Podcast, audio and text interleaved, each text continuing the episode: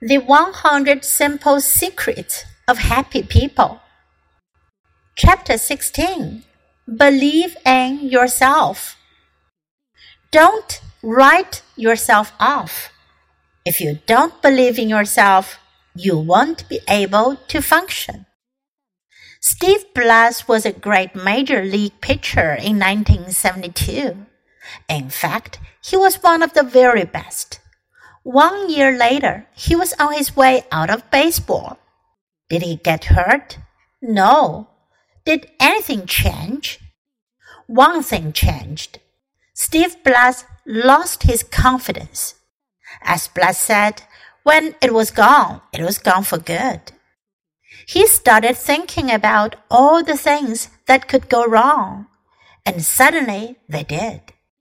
Steve Blass no longer believed he could be a major league pitcher.